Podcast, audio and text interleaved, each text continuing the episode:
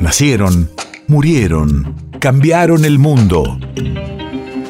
En Nacional Doc, siempre es hoy. Siempre es hoy.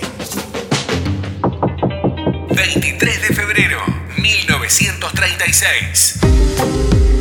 Hace 86 años nacía en Ramallo, provincia de Buenos Aires, el actor Federico Lupi.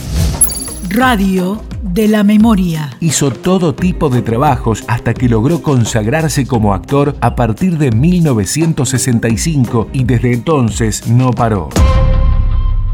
Hay golpes en la vida tan fuertes, yo no sé.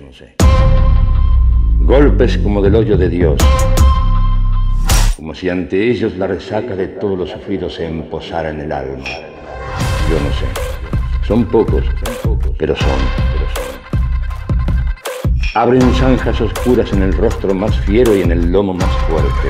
Serán tal vez los potros de bárbaros afilas o los heraldos negros que nos manda la muerte. Son las caídas hondas de los cristos del alma, de alguna fe adorable que el destino blasfema.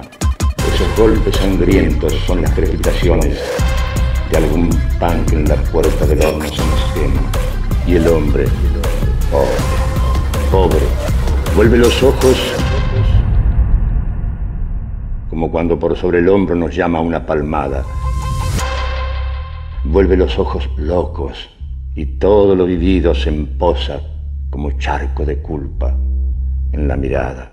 Hay golpes en la vida tan fuertes. Yo no sé. País de raíces.